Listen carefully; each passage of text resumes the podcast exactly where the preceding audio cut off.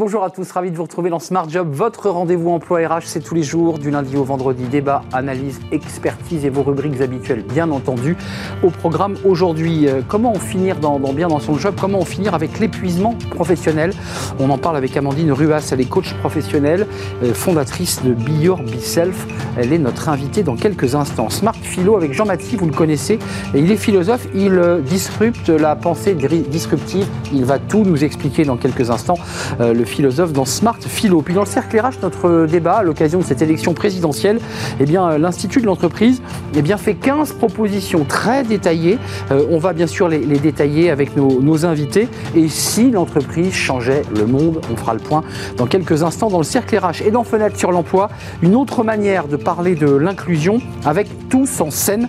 Et nous accueillerons Christian Grappin, son fondateur. Voilà le programme tout de suite. C'est bien dans son job.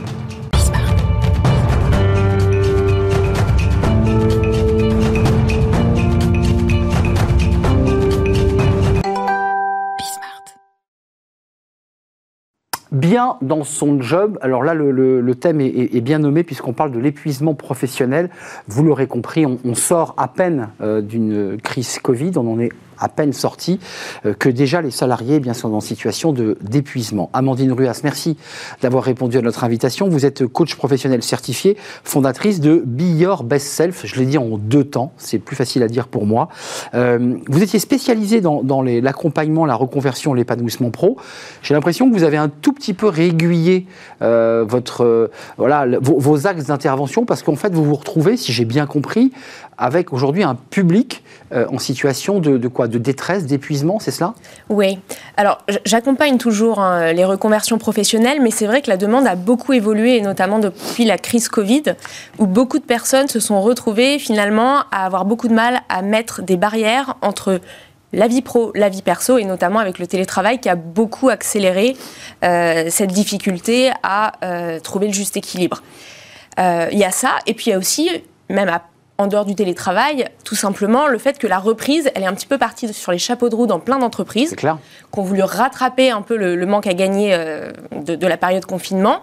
Et on a beaucoup de salariés qui se trouvent épuisés euh, avec un rythme euh, qui, qui, joue complètement sur leur santé. vous avez donc changé peut-être votre méthodologie, parce que comment ça se passe lorsqu'on accueille quelqu'un? Alors soit elle vient vous voir ou il vient vous voir en direct, soit l'entreprise vous dit on a d'énormes besoins de collaborateurs épuisés. Comment ça marche? Comment, vous fonctionnez Il y a d'abord une, période, j'imagine, d'écoute. Il faut que la personne vous raconte. Et puis ensuite, il y a la partie d'accompagnement. Qu'est-ce qu'elles vous racontent, toutes ces personnes? Oui, en effet, avant qu'on en vienne aux actions concrètes de qu'est-ce qu'on peut faire pour aider la personne à mieux rééquilibrer sa vie, à dire non, à mettre des limites, euh, il y a évidemment un temps d'écoute qui est nécessaire parce qu'il y a un temps de reconstruction en fait qui est nécessaire. Quand les personnes notamment sont sur le bord du burn-out ou ont connu le burn-out, elles ont d'abord besoin d'exprimer leur souffrance, que leur souffrance soit accueillie par une oreille attentive, mais aussi qu'on les aide à accepter leur souffrance professionnelle. Parce que j'ai beaucoup de personnes finalement qui culpabilisent d'avoir l'impression de ne pas être à la hauteur. Oui, c'est ça. Euh, les, gens, les gens méticuleux disent, en fait, je ne suis pas capable de répondre à la, à la demande de, de, ma hiérarchie. Donc, euh, on, on, se sent coupable au départ, j'imagine. Tout à fait. En fait, très souvent, les personnes sujettes au burn-out, c'est des personnes très perfectionnistes mm. ou ce qu'on appelle des people pleasers, c'est-à-dire des personnes qui veulent bien faire, qui veulent plaire à leur manager, à leurs collègues, ou alors qui ont une identité professionnelle très marquée et donc qui, qui indexent un petit peu leur identité sur mm. leur travail. Et du coup, elles se mettent parfois elles-mêmes, hein, euh, il faut le dire, cette pression. Alors euh, évidemment, il y a la charge de travail, mais il y a aussi la capacité à la mettre à distance. Et pour ces personnes-là, bah oui, très vite, on, se retrouve coupable, en fait, euh, de ne pas avoir réussi à, tenir le coup. Oui, il y a une sorte de culpabilisation, puis j'imagine qu'il y a aussi le rapport au manager, parce que comme tout s'est accéléré, qu'il y a eu une sorte d'angoisse des entreprises, euh, elles, ressentent aussi, ou ils ressentent, elles, ils, c'est quoi la proportion d'ailleurs des personnes? C'est plus des femmes, c'est plus des hommes? Alors c'est intéressant, euh, c'est plus des femmes qui viennent me voir en coaching. Euh, je dirais que c'est 80% de hmm. femmes. grande majorité donc. Euh, mais je ne pense pas que ce soit lié au fait qu'il y ait plus de femmes qui soient en souffrance professionnelle. Je pense que les femmes ont plus de facilité peut-être à aller demander de l'aide par rapport à ça. Euh, je pense que c'est plus difficile euh, pour un homme. Euh, on va parler de votre accompagnement, mais ça se manifeste comment Alors, On a compris que c'était des gens qui frôlaient le burn-out, mm. mais d'un point de vue concret, lorsqu'elles tirent la sonnette d'alarme et qu'elles poussent votre porte, elles ont eu quoi comme symptômes Qu'est-ce qui s'est passé dans leur vie personnelle et professionnelle pour qu'elles se disent là, j'ai pas le choix, il faut que j'aille voir un coach? Ouais. On a à la fois des symptômes qui sont physiques, des symptômes qui sont émotionnels, des symptômes qui sont comportementaux. D'un point de vue physique, typiquement, on a le sentiment d'épuisement permanence permanent, pardon, mais avec en plus de ça des difficultés à dormir très souvent, des insomnies ou des réveils au milieu de la nuit ou des difficultés à s'endormir le soir parce qu'en fait le, cerveau cogite trop. Euh, donc on a à la fois fatigue et en même temps difficulté à dormir. Ça c'est sur le plan physique. Après sur le plan émotionnel, on a très souvent une vraie irritabilité euh, les hmm. personnes qui ont l'impression d'être à, fleur de peau, euh, soit qui vont se mettre en colère très vite, soit qui vont même parfois se mettre à pleurer au travail, hein, ça arrive très souvent. Euh, et, des fois, c'est là d'ailleurs où les personnes disent je sens qu'il y a quelque chose qui ne va pas. c'est pas moi. Dans la crise de larmes, on se dit là, il y a un souci. Exactement. Et ça me ressemble pas parce que je suis pas comme ça d'habitude. Exactement. Je ne me ressemble pas et donc ça, ça m'inquiète. Euh, et puis après, d'un point de vue comportemental, on peut aussi avoir une tendance parfois à s'isoler, à moins sortir, à laisser sa vie personnelle de côté, parce qu'en fait, on est tellement fatigué que euh, ben, on n'a plus d'énergie pour faire les choses qui nous font du bien et qui justement nous aiderait à sortir de l'épuisement professionnel. Mais il vous faut combien de temps, vous, Amandine, lorsque vous avez un, j'allais dire un patient, vous n'êtes pas psychologue, mais on peut considérer finalement ces gens aussi comme des patients euh, ou des participants. Combien de temps il vous faut, entre guillemets, pour euh, les remettre sur les rails? C'est, variable pour chaque personne, j'imagine? Oui, c'est une vraie question parce que très souvent, pour les gens, ça va pas assez vite. Euh, ah il y a cette impression de se dire, OK, j'ai juste eu un coup de fatigue, maintenant... Et ça repart. voilà, je prends deux semaines et puis ça repart. Et vous leur dites, non, non, non quand on a épuisé profondément dans ses réserves, quand on s'est épuisé physiquement et émotionnellement, en fait, le temps de reconstruction est beaucoup plus long. Donc ça veut dire que vous leur euh, conseillez quoi? Le temps d'un arrêt maladie? Parce que parfois, il faut aussi s'arrêter, il faut aussi prendre le temps de souffler, j'imagine, non? Alors, soit ça passe par un arrêt maladie quand l'épuisement est beaucoup trop avancé et qu'en fait, on ne peut passer que par ça pour reconstituer ses ressources. Soit ça passe par véritablement être capable de faire un virage à 180 degrés dans son approche du travail et de dire ok, bah, je partais à 20 heures, non là je suis en phase d'épuisement, il faut que j'accepte que pendant peut-être un mois, deux mois, trois mois, ce hmm. sera 17 heures. Enfin, il faut que j'accepte, il faut que les managers acceptent aussi. parce, que, parce que les managers, euh, parlons-en tout de suite, se sont habitués au profil d'un collaborateur qui euh, part à 19h30, 20h, 21h globalement, c'était rentré dans les mœurs. C'est tout d'un coup, quand la personne dit je suis à bout et je peux plus, c'est là où ça bloque, non? Oui, très souvent, en plus, quand le collaborateur est performant, le, management est mal habitué. C'est-à-dire qu'on a l'impression que c'est la norme, que ces 12 heures de travail euh, non-stop, euh, que ces journées sans pause, euh, elles sont normales et que la personne, elle, est censée pouvoir les, les encaisser. Donc c'est oui, à la fois que le management l'accepte, mais aussi que la personne accepte face à un management parfois difficile de s'affirmer. Euh, de dire non, de mettre des limites. Et est-ce que vous allez jusqu'à, Amandine, euh, une fois que vous avez commencé à cheminer, c'est ça quoi C'est deux mois, trois mois C'est quoi votre durée euh Oui, ça peut aller entre. Le minimum sur un épuisement professionnel, c'est trois mois. On va pas se mentir, il y a vraiment un temps de reconstruction qui nécessite un accompagnement. Hebdomadaire sur trois mois Ouais. Hebdomadaire? Toutes les, deux, toutes les deux semaines en général. Toutes les deux semaines, d'accord. toutes les deux semaines. Ça permet à la personne d'avoir le temps de digérer un petit peu ce qu'on fait en séance, même si je reste joignable entre les séances pour qu'on puisse échanger et que la personne a, entre guillemets, des, des pistes d'exploration, des pistes de réflexion hmm. que je lui donne entre Mettre en pratique, évidemment, les séances de, coaching. Euh, et est-ce que vous allez même jusqu'à, entre guillemets, parce que j'imagine que certaines personnes, euh, se mettant à nu, se disent, mais finalement, je suis arrivé au, bout de ma route professionnelle, c'est plus ça que je veux faire.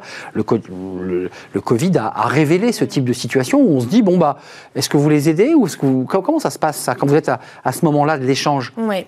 Alors, en fait, euh, déjà, si la personne est, encore en, en phase d'épuisement, jamais je lui dirai à ce moment-là, OK, on construit la suite. C'est pas le moment. Il faut d'abord reconstituer ses ressources. Bien sûr, bien sûr. Euh, et, réapprendre à trouver son équilibre et sa confiance en soi, hein, parce que la confiance en soi aussi est impactée.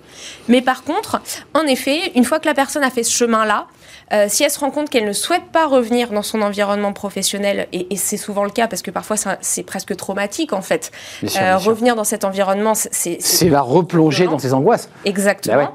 Bah et ben dans ces cas-là, bien sûr, on peut ajouter le volet accompagnement au changement professionnel. J'ai vu que vous aviez aussi une formation à la PNL, la programmation neuro-linguistique. Est-ce que dans ce cas de figure précis d'épuisement, euh, c'est utile ou pas? Tout à fait. La PNL, c'est vraiment un outil qui est très précieux. C'est un outil qui est peut-être moins cartésien que les outils de coaching. Euh, c'est un outil, on utilise beaucoup le langage, les mots. La formulation, la tournure de phrase. La suggestion par les mots. Euh, parfois aussi la visualisation pour aider la personne à, s'immerger dans, dans l'émotion qu'elle veut ressentir. Et par ce biais-là, on va amener la personne à se délester de croyances qui lui posent problème, euh, de peur, d'anxiété, d'angoisse. Et donc, bien évidemment que dans des accompagnements euh, comme cela, euh, c'est extrêmement précieux parce que ça permet de travailler avec une partie plus émotionnelle et inconsciente. Et ça permet peut-être aussi de les aider à, trouver la bonne formule face à un manager, parce que parfois on a du bafouillement, on a des hésitations, on n'ose pas dire au manager qu'on est fatigué. J'imagine que dans la formulation, la PNL aide aussi beaucoup. Oui, alors euh, pour la formulation, c'est davantage la communication non violente que je vais mobiliser, à laquelle aussi je suis formée, qui permet justement de pouvoir exprimer son émotion, son besoin et une demande claire par rapport à son besoin avec fermeté, assertivité, mais sans agresser l'autre. Euh, Souvent, l'émotion provoque la tension ou l'agressivité. On, le dit parfois mal. Exactement. Et puis des fois, c'est l'autre qui n'est pas prêt à entendre aussi ce qu'on est capable de dire. Et donc c'est violent, et donc on recommence, et là, c'est là où arrive le conflit. Exactement. Hmm. Donc c'est vraiment trouver le, juste mot pour être dans la co-construction et dire voilà, ce que je te dis, le besoin que j'exprime, c'est pas pour t'embêter, c'est pas que je veux plus travailler, c'est que je suis en souffrance. Et donc, euh, pour vous, entreprise comme pour moi, il y a un terrain d'entente à trouver qui a un rééquilibrage. Donc nécessaire quand vous vous trouvez en situation d'extrême tension jusqu'aux crises de larmes puisqu'on l'évoquait. Là, là, ce sont des indicateurs où il faut ne pas hésiter à pousser la porte d'un coach ou d'une coach.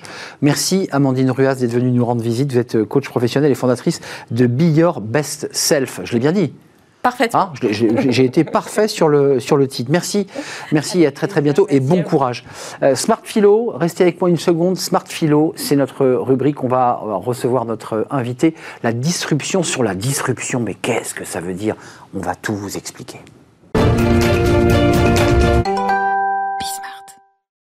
Smart Philo, on parle aujourd'hui de la disruption. Alors c'est un mot qu'on utilise beaucoup, mais là c'est disrupter euh, l'esprit critique. Ça c'est de la philo, on est en plein dedans et on en parle avec Jean Maty, qui est philosophe et consultant associé chez Noetic Biz et qui nous a promis de venir physiquement la prochaine fois. Et je sais qu'il tiendra promesse. Jean, comment allez-vous? Ça va bien vous me manquer, Arnaud. Mais bien sûr. Et, et, mais bien sûr, et réciproquement, vous nous manquez. Euh, alors, Jean, j'ai fait un peu d'humour sur la disruption de la, la, disruption, mais vous évoquez ce lien, vous, entre la philosophie et le monde des affaires, justement en, en nous parlant d'esprit critique. C'est bien cela c'est exactement ça. En fait, le philosophe que je suis ne peut que s'émerveiller, voire s'étonner ou s'inquiéter de voir que l'esprit critique a si bonne presse en fait. Et ça, ça démarre en 2018 au Forum économique mondial où on dit que parmi les soft compétences, ben, la troisième compétence clé, ce sera l'esprit critique. Donc le philosophe que je suis se demande, avant de s'étonner et avant de dire c'est formidable l'esprit critique, il se dit ben, pourquoi est-ce que finalement euh, on parle d'esprit critique? C'est quoi? C'est un effet de mode? C'est un effet de com? Euh, Comment vous l'analysez?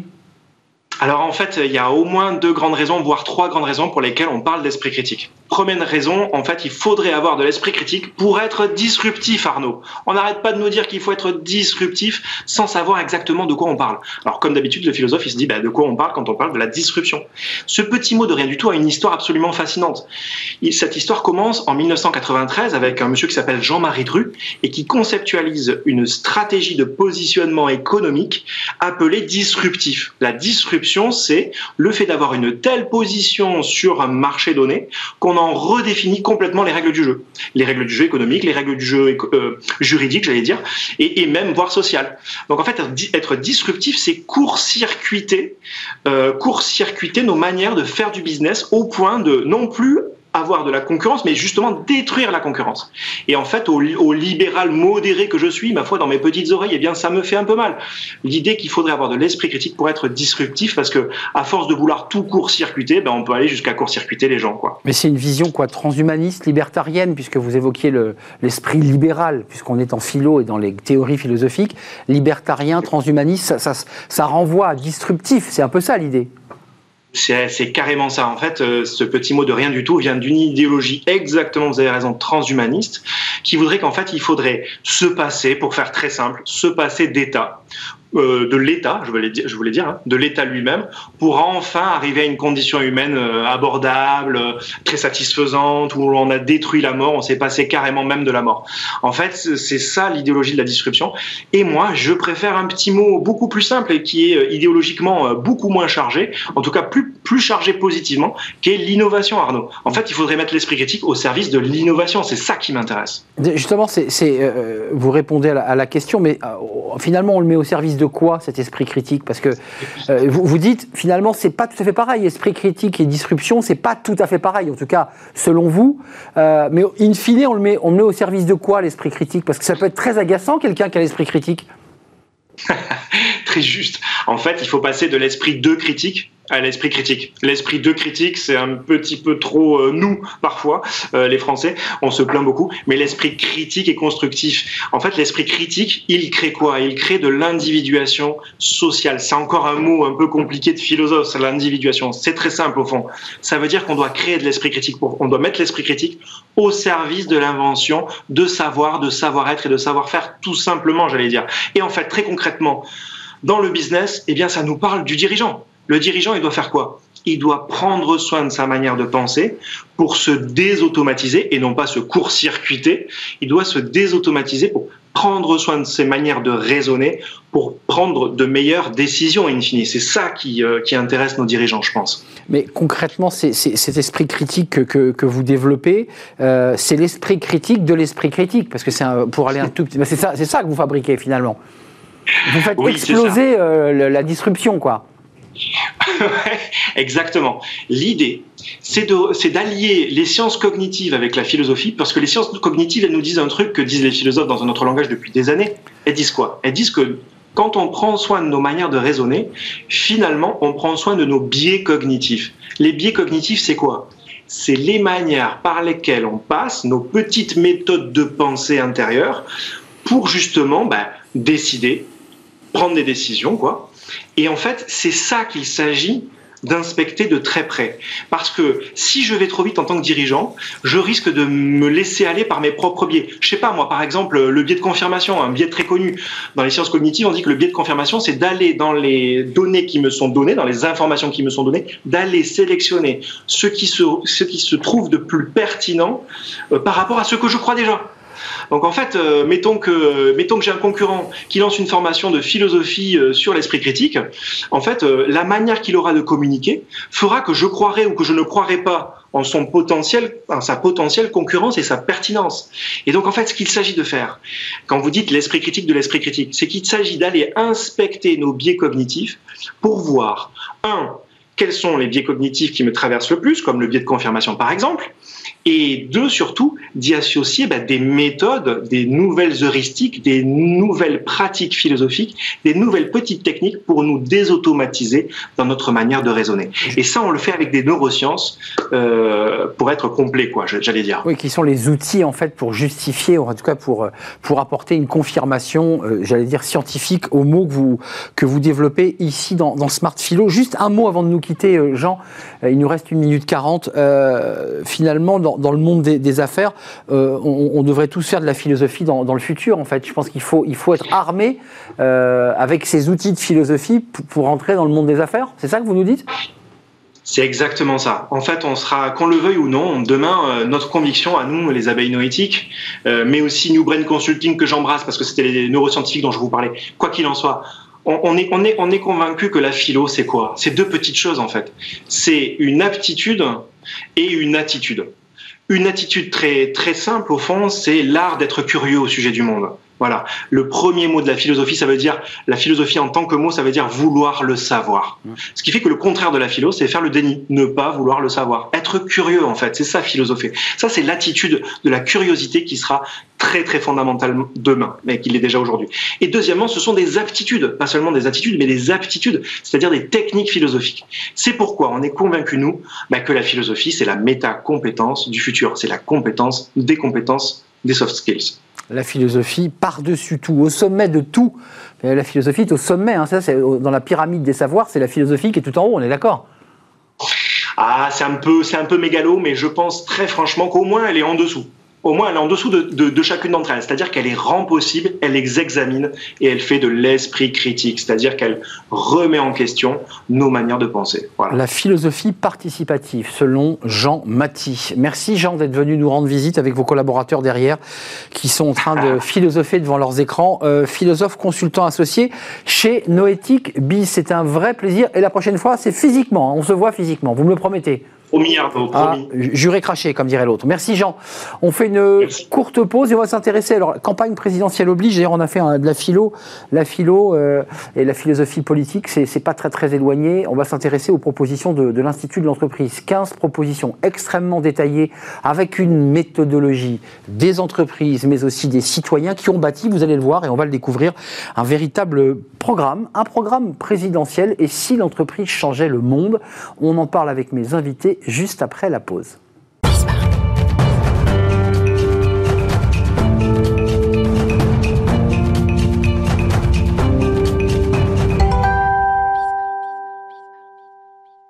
Le cercle RH, notre débat quotidien c'est l'élection présidentielle et euh, eh bien les, candidats, vous l'avez peut-être vu, sont euh, souvent euh, doivent passer des, des, grands orales devant un certain nombre d'organisations, alors patronales, de, de, sportifs, chacun doit présenter et c'était le cas il y a quelques jours où les candidats à l'élection présidentielle eh bien se sont présentés devant les organisations patronales et sont venus eh bien défendre leur point de vue, leur vision de l'entreprise. Et si l'entreprise prenait le pouvoir, parce qu'elle a pris une place considérable, l'entreprise, depuis cette crise Covid.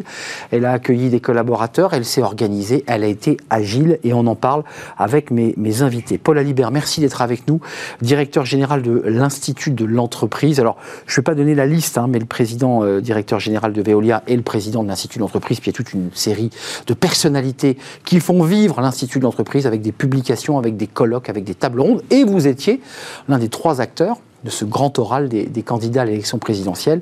Euh, c'était à la station F, hein, c'est bien cela? C'est ça exactement. Bonjour d'abord. Et puis, euh, effectivement, hier matin, euh, nous avons eu tous les candidats déclarés. Avec la poignée de main, Éric Zemmour, Marine Le Pen, hein, c'est bien ça, sur, devant le pupitre. Alors écoutez, c'est pas le sujet, mais les candidats se croisent, se sont salués. Ils ont leurs enjeux. Nous, on avait des enjeux qui concernent en fait l'économie et l'entreprise, et, et, ces enjeux-là on les avait euh, euh, présentés en amont aux candidats à travers ces, propositions que l'Institut de l'entreprise a, faites.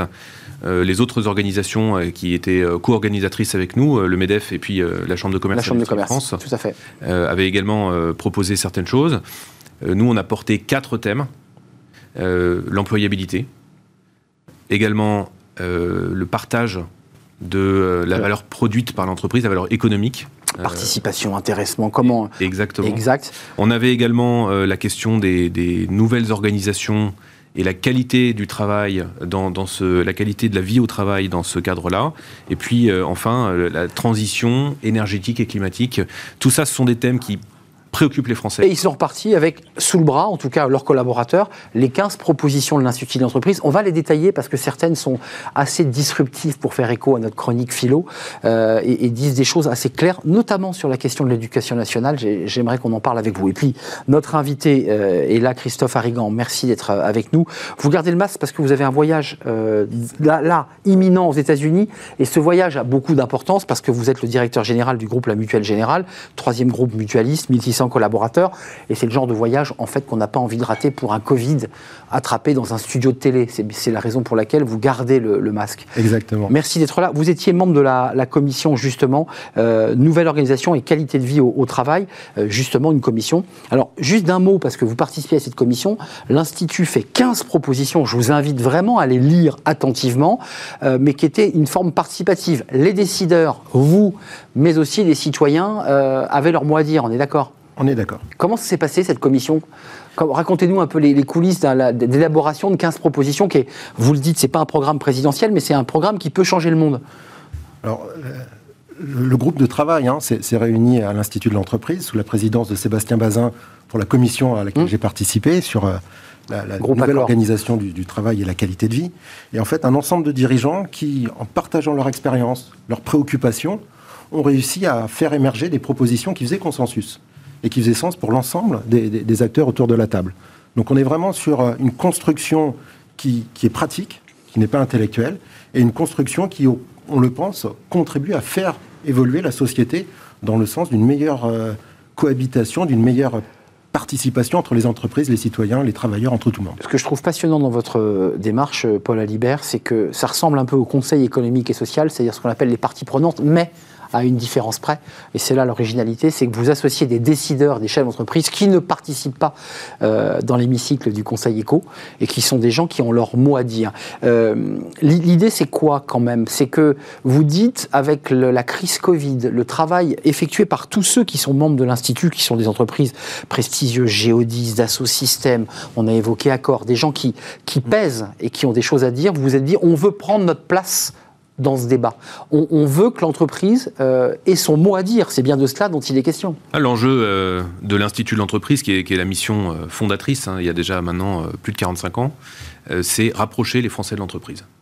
la conviction de départ, c'est que l'entreprise apporte un très grand nombre de réponses à des enjeux, des défis, euh, et, finalement euh, qu'on ne peut pas construire l'avenir sans intégrer l'entreprise au cœur de ces problématiques. Elle n'a jamais été aussi présente et bien vue l'entreprise dans les derniers sondages. C'est un virage, hein, c'est un virage. On a vu hier dans, dans, le débat euh, avec les, les euh, les, candidats qu'aujourd'hui, euh, ils ne conçoivent plus leur politique sans intégrer l'entreprise. Alors chacun a sa recette. Oui, mais l'entreprise, elle est là. Mais elle est là. Elle n'est pas à l'extérieur. Est-ce que vous le ressentez, vous, en tant que directeur général d'une institution, d'une mutuelle Est-ce que vous sentez que le regard porté par l'entreprise, et on va parler d'éducation nationale, a changé?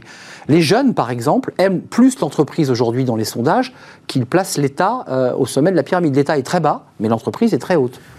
L'entreprise, c'est une réponse à la vie active. Or, la vie active, c'est quand même l'essentiel de la vie d'un être humain. Donc, trouver sa place dans une entreprise, c'est trouver du sens à sa vie active. Et l'ensemble des entreprises sont là pour donner ce sens, pour donner aussi la valeur économique du travail.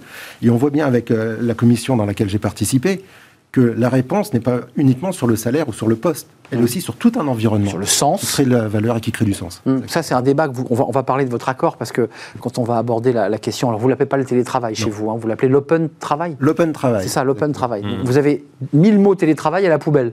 Exactement, on a mis le mot open parce que l'open, c'est souvent une compétition aussi, mais qui, qui, qui porte l'ensemble des acteurs vers le haut.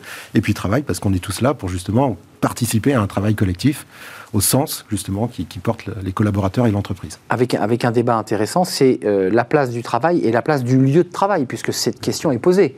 Vos collaborateurs, c'est du service, vous disent, bah, moi, euh, trois jours par semaine, euh, je ne sais pas ce que vous avez signé comme accord, mais trois jours par semaine, je peux aller dans un open space ou, un, ou un, un, lieu, un lieu dédié. On allait beaucoup plus loin. Vous allez où? Jusqu'où? Moi, je permets à mon collaborateur, par exemple à un comptable qui est à Paris, d'aller travailler à Marseille. Ok. cinq jours en, Exactement. En fait, tout l'enjeu du télétravail, et c'est pour ça qu'on a basculé sur l'open travail, c'est pas d'organiser le télétravail. C'est d'organiser les moments où on souhaite que les collaborateurs soient ensemble. En revanche, vous demandez à ce comptable qu'à des moments précis, il puisse revenir pour vivre euh, et partager la vie de l'entreprise. Organiser les moments collectifs pour permettre à la communication informelle de circuler, pour permettre justement la cohésion, au sentiment d'appartenance à l'entreprise de se développer. Mais c'est ça qu'il faut organiser. Après, le télétravail, c'est un choix de vie du salarié.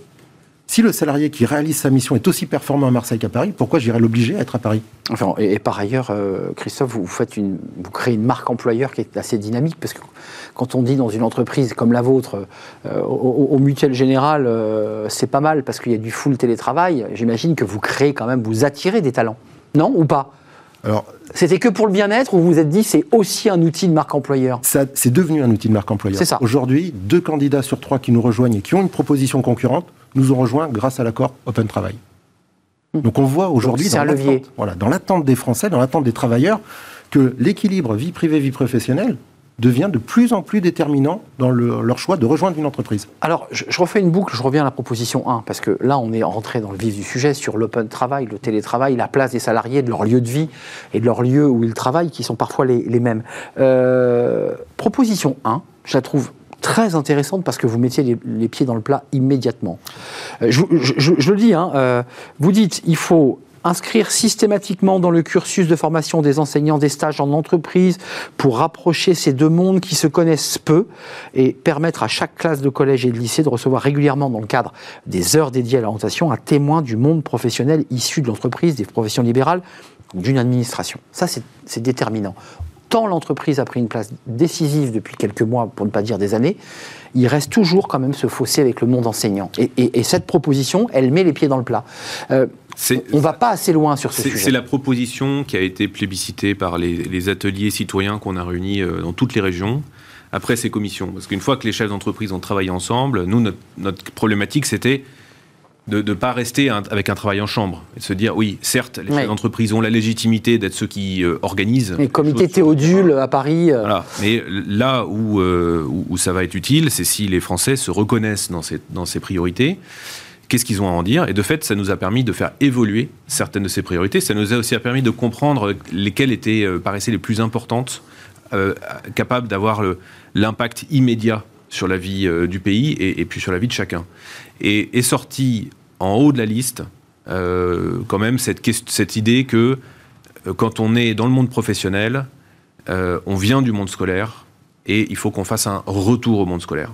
Il faut que les gens dans le monde professionnel puissent intervenir plus facilement dans le milieu scolaire pour parler de leur parcours. Ce qui paraît évident. Hein. Comment on passe. Mais oui, dans certains pays, c'est la base. Par exemple, aux États-Unis, il y, y, a le jour des parents où chacun, quelle que soit sa profession, euh, vient exposer son, travail. Et ça, donne des inspirations, ça permet aussi de, faire comprendre que quel que soit le parcours qu'on adopte, eh ben, il y a une, grande honorabilité dans, le, dans, la vie professionnelle, donc il n'y a pas d'espèce de, de, Puis, par ailleurs, vous faites rentrer les parents dans l'école. Vous faites rentrer aussi des parents qui ont tous des métiers différents dans l'école, ce qui fait que ce n'est plus un lieu clos, parce que le sentiment que beaucoup de parents qui sont parfois des décideurs, des chefs d'entreprise, se disent finalement c'est un monde un peu à part. On est une sorte de, d'ambassade un peu clos où il y a des enseignants qui regardent encore un peu en chien de faïence. Je dis un peu, pas tous.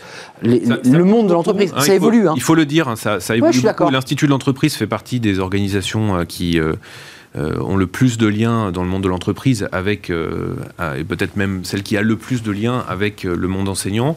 On a notamment un programme qui est un partenariat avec l'éducation nationale et qui permet euh, d'aider les enseignants à s'approprier des cours, des compléments de cours, des outils pédagogiques pour parler d'économie et d'entreprise. Enfin, vous dites ça évolue, mais enfin, si vous le sortez en proposition 1, c'est qu'il y a quand même un petit sujet à soulever quand même. Parce qu'il existe des choses. On est d'accord. Nous menons un certain nombre de, travaux, mais ce sont des travaux à, l'échelle d'un pilote ou bien euh, d'une région. Et voilà. Et ce qu'on veut, c'est un déploiement national. Ah et donc, euh, on, a vu que cette proposition-là, elle est attendue par les familles, elle est attendue par les gens.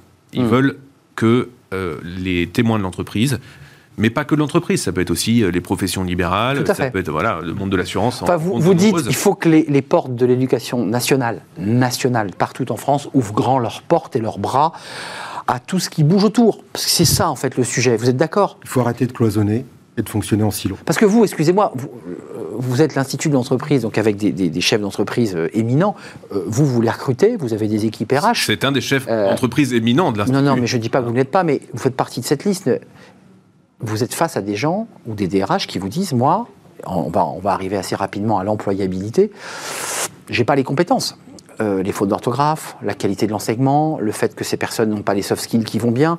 Et vous vous dites forcément, puisque je reviens à la proposition 1, il y a eu quelque chose qui a bugué avant quand même. Non, bah, forcément, quand on parle à un chef d'entreprise en off, il vous dit ça.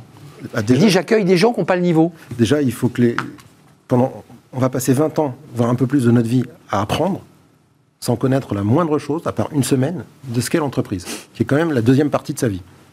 Donc ça, c'est un petit peu problématique. Et effectivement, quand on est en entreprise, tout l'enjeu, c'est de former, de compléter quelques points de fragilité sur le cursus des, des, candidats. Et on peut observer certaines évolutions, vous les avez notées.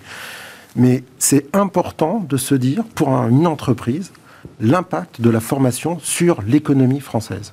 On a l'obligation, le devoir et la conviction de former nos collaborateurs. Il faut que ça soit vraiment clé. Ça, je l'entends bien, mais vous récupérez quand même des gens qui ont fait, pour certains, 10, 12 ans, 14 ans d'études euh, en démarrant du, CP, et vous dites, globalement, euh, moi j'ai des gens qui ne sont pas au niveau. Enfin, non, mais excusez-moi. Euh, encore une Vous l'entendez euh, partout, ça, non il, faut, il, faut, bien regarder. C'est dur, hein, c'est très, très tabou. Non, mais, mais c'est, il faut bien regarder qu'il y a deux niveaux en fait de réponse. Il y a un premier niveau qui est qu'est-ce qu'on peut faire avec les gens qui sont aujourd'hui euh, sur le, marché du travail? Comment est-ce que les entreprises peuvent les accompagner, les former, dispenser des formations vraiment diplômantes et certifiantes? Beaucoup d'entreprises souhaiteraient pouvoir le faire Mais aujourd'hui, il y a des freins et, certaines de nos propositions visent justement à lever ces freins. Mm. Et puis, euh, il y a un deuxième niveau qui est euh, là de l'anticipation et c'est d'aller chercher dès l'école primaire comment on peut faire en sorte d'éviter à l'avenir certains problèmes. Et, clairement, aujourd'hui, ce qu'on voit, c'est qu'il y a un désinvestissement de dans les mathématiques euh, notamment, mais aussi dans certaines sciences. Euh, Proposition 2. En particulier pour les, pour les, jeunes filles. Euh, et donc là aussi, ce qu'on veut, c'est renforcer des enseignements qui sont indispensables dès l'école primaire, parce qu'il faut que l'enfant soit baigné dans, dans, dans, ces notions ou dans ces pratiques pour pouvoir par la suite euh, être le plus qualifié possible dans une économie euh, française que nous souhaitons prospère pour longtemps. Mmh. Et, je suis que là, le vent, les vents sont bons. Toutes les entreprises se donnent beaucoup de mal pour former leurs collaborateurs. On veut ah. faire autrement maintenant, on veut pouvoir aller un peu, un peu plus loin. Et on avec des verrous qu'il faut faire sauter. Il y a trop de freins dans notre économie. Dans la proposition 3, il y a l'idée de, de labelliser, octroyer des avantages financiers aux entreprises investissant au moins 25% de plus que la moyenne nationale dans des formations certifiantes. Ça, c'est un des verrous. Tournons-nous vers les nouvelles organisations et qualité de vie au travail. Ça, c'est un sujet important. Euh, on l'a évoqué au début de, l'émission. Euh, d'ailleurs, qu'est-ce qu'ils qui vous disent les, candidats sur cette euh, nouvelle organisation? Ils ont, des, ils ont des idées sur ce sujet? Est-ce que ces candidats ont intégré le télétravail ou l'open travail? Qu'est-ce qu'ils disent, ceux qui président, qui, qui, qui souhaitent devenir président de la République? Je, vais, je vais passer euh, dans une seconde peut-être juste le, flambeau à... Passer, passer. À, Christophe Arrigan, parce que je pense qu'il y, a vraiment un témoignage de chef d'entreprise à apporter sur euh, comment est-ce que les, collaborateurs euh, perçoivent Open Travail. De mon côté, j'ai envie de retourner votre question. je pense que le sujet, c'est pas comment est-ce que les candidats s'emparent d'eux et comment, qu'est-ce qu'ils pensent d'eux, mais c'est qu'est-ce que les Français pensent et qu'est-ce qu'ils attendent. Et aujourd'hui, clairement, les Français, ils ont envie euh, d'une grande souplesse. Euh, ils ont envie de, que certaines choses qui aujourd'hui sont compliquées à faire soient plus faciles possibles. Tout à l'heure, euh, on, parlait de, de, la commission et les chefs d'entreprise ont été nombreux à témoigner que dans leur secteur, en particulier les jeunes générations, veulent pouvoir concilier ce qui, pour la génération précédente, peut-être apparaît comme tout et son contraire. Vie privée, vie perso. vie pro, vie À la fois indépendant et à la fois salarié, par exemple. Euh, des statuts. On, parlait des. il y a deux présidents pour cette commission, et, donc euh, Christian Schmitt de la Brélie qui, euh, dirige Ecclesia, et puis Sébastien Bazin qui, dirige Accor. Et ce dernier nous, nous parlait justement de, de ces, ces ces, emplois, ces, employés qui voudraient, dans la restauration et l'hôtellerie, pouvoir travailler pour trois employeurs dans la même semaine. Parce que ce qui les arrangerait, c'est euh, ceci ou cela, combiner différents. c'est quoi? C'est une dérégulation du travail, même si l'entreprise reste un pilier, les statuts qui vont accueillir euh, les collaborateurs doivent être très variés. Parce que quel est votre... Je pense que Christophe sera d'accord pour dire que euh, là, il ne s'agit pas de déréguler, il s'agit de simplifier. Et, et simplifier, c'est pas forcément déréguler. Euh, vous en pensez quoi euh, Comment, vous voyez les choses Parce qu'il y, a les indépendants, il y a ces jeunes qui vous disent, génération Z, millénium, on les appelle comme on veut, qui vous disent, moi je préférerais faire que du télétravail mais être un peu dans l'entreprise, d'autres qui veulent rester indépendants, d'autres qui veulent un CDI. Comment vous faites? Il faut penser que la simplification, c'est parfois de la sécurité. Et l'ultra-réglementation, parfois, c'est de l'insécurité. C'est ce que développe euh, Gaspard Koenig, par ailleurs, qui souhaite simplifier. oui, c'est son, son, action. C'est son action, c'est son cœur de... de Aujourd'hui, un, salarié qui veut être salarié, mais qui aimerait, par exemple, 20% de son temps à avoir son temps consacré à une autre activité, c'est extrêmement compliqué. Il n'y a pas de passerelle entre les socles, on ne lui permet pas. Et là, je ne suis même pas sur une aspiration d'un chef d'entreprise. Non, c'est le salarié là. C'est une aspiration d'un salarié.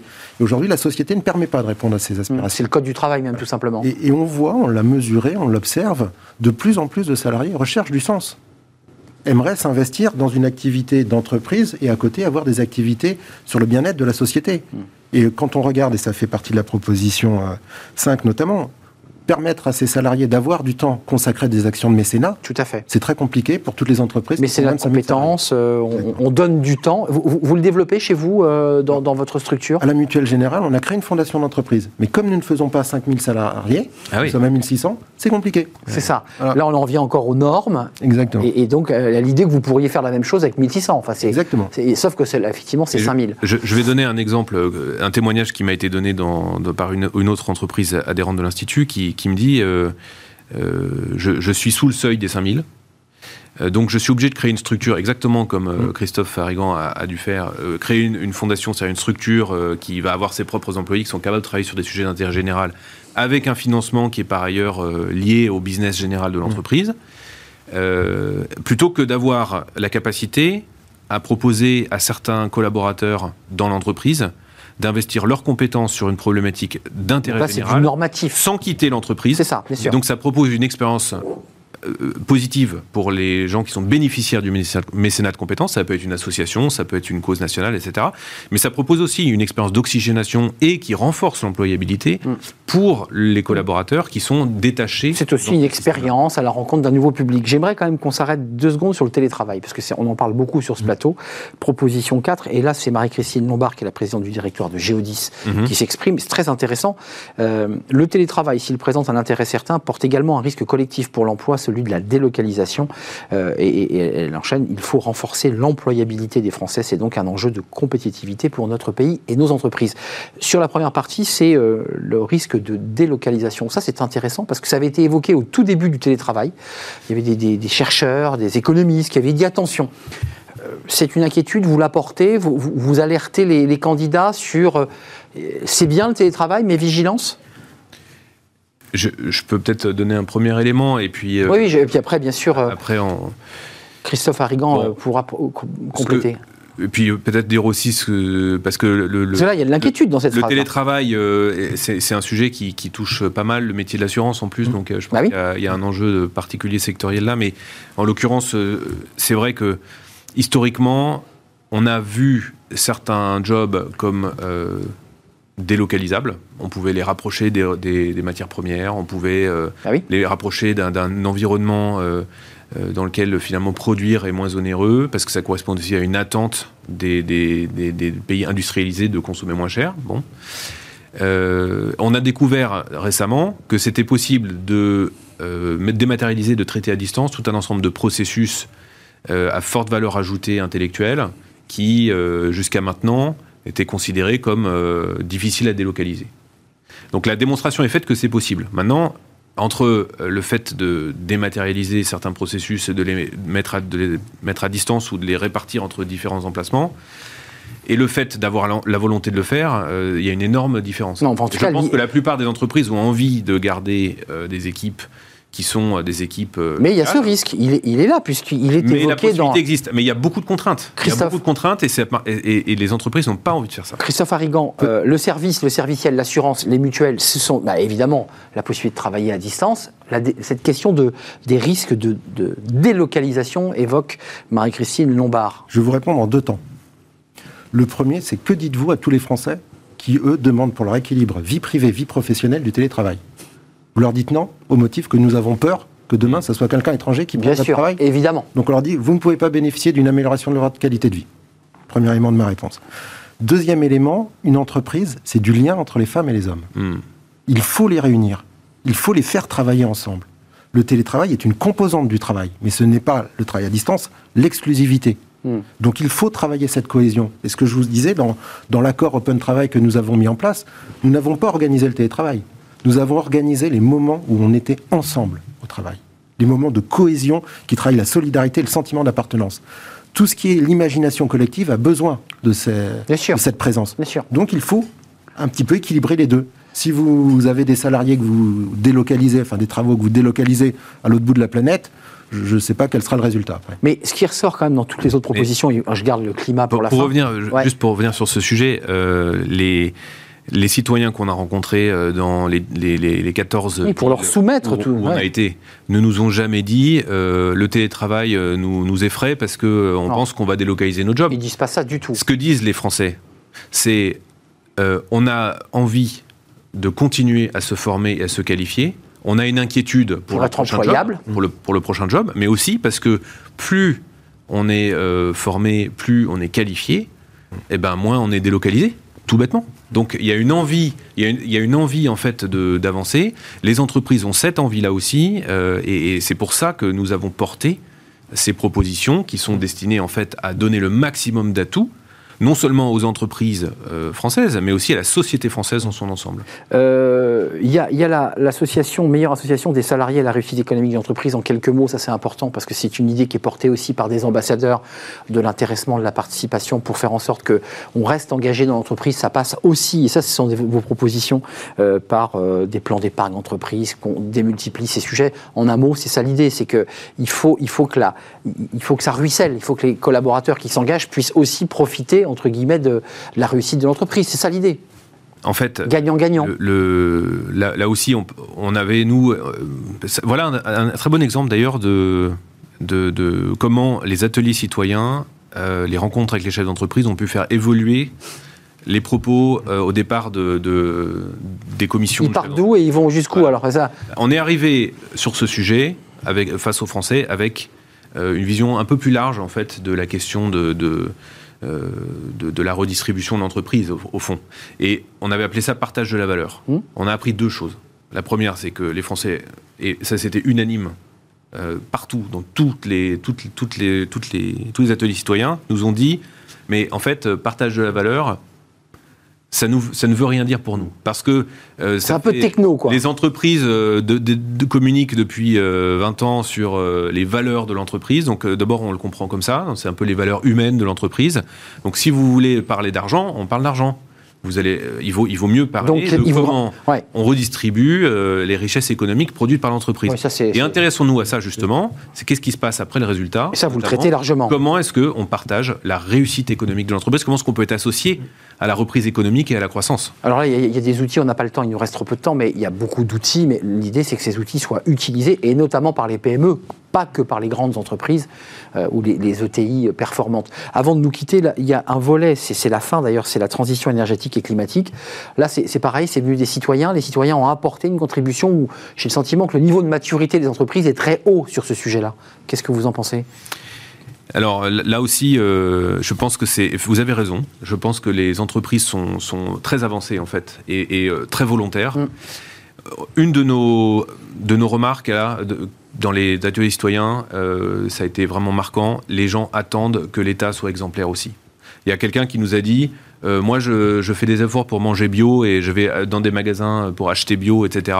Je trie mes déchets, mais il paraît que l'État lui-même n'applique pas de critères euh, dans ses appels d'offres pour la souvent, hein. publique sur. Euh, alors L'État pas toujours le meilleur élève hein, quand il, est, il montre pas toujours l'exemple. Disons que nous, on veut pas se mettre, on veut mettre plutôt dans une posture partenariale, mais on dit à l'État, on est prêt, donc allez-y. Euh, un dernier mot de conclusion avant de nous quitter sur ces questions environnementales. Moi, j'ai le sentiment qu'il y a, je le redis, et au risque de me répéter, il y a une maturité des entreprises. Elles prennent de l'avance. Elles anticipent pour une fois, le cadre, de, le cadre de régulation nous, contraint aussi à aller dans ce sens, mais l'intérêt et ce qu'on peut observer, c'est que les entreprises ont pris le sujet et désormais sont un petit peu en avance sur ce cadre. Mais, mais ce, sujet répond quand même à une attente des Français. Hmm. Et donc ça, évidemment, on en revient à votre méthodologie.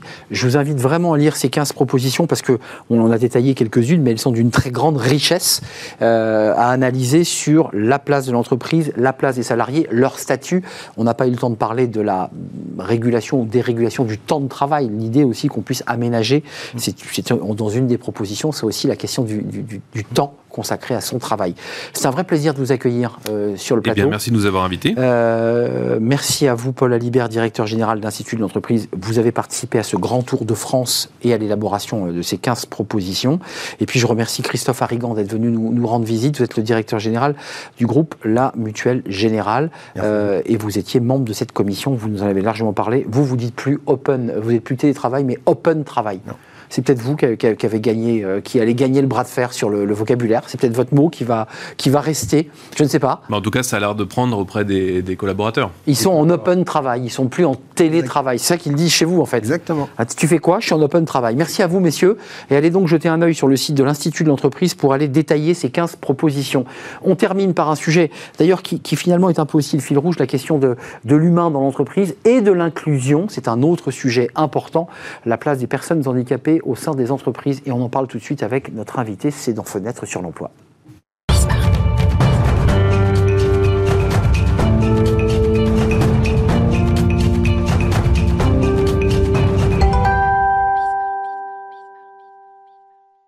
Fenêtre sur l'emploi. On parle beaucoup d'inclusion dans, Smart Job. On, en reparle aujourd'hui dans Fenêtre sur l'emploi avec Christian Grappin.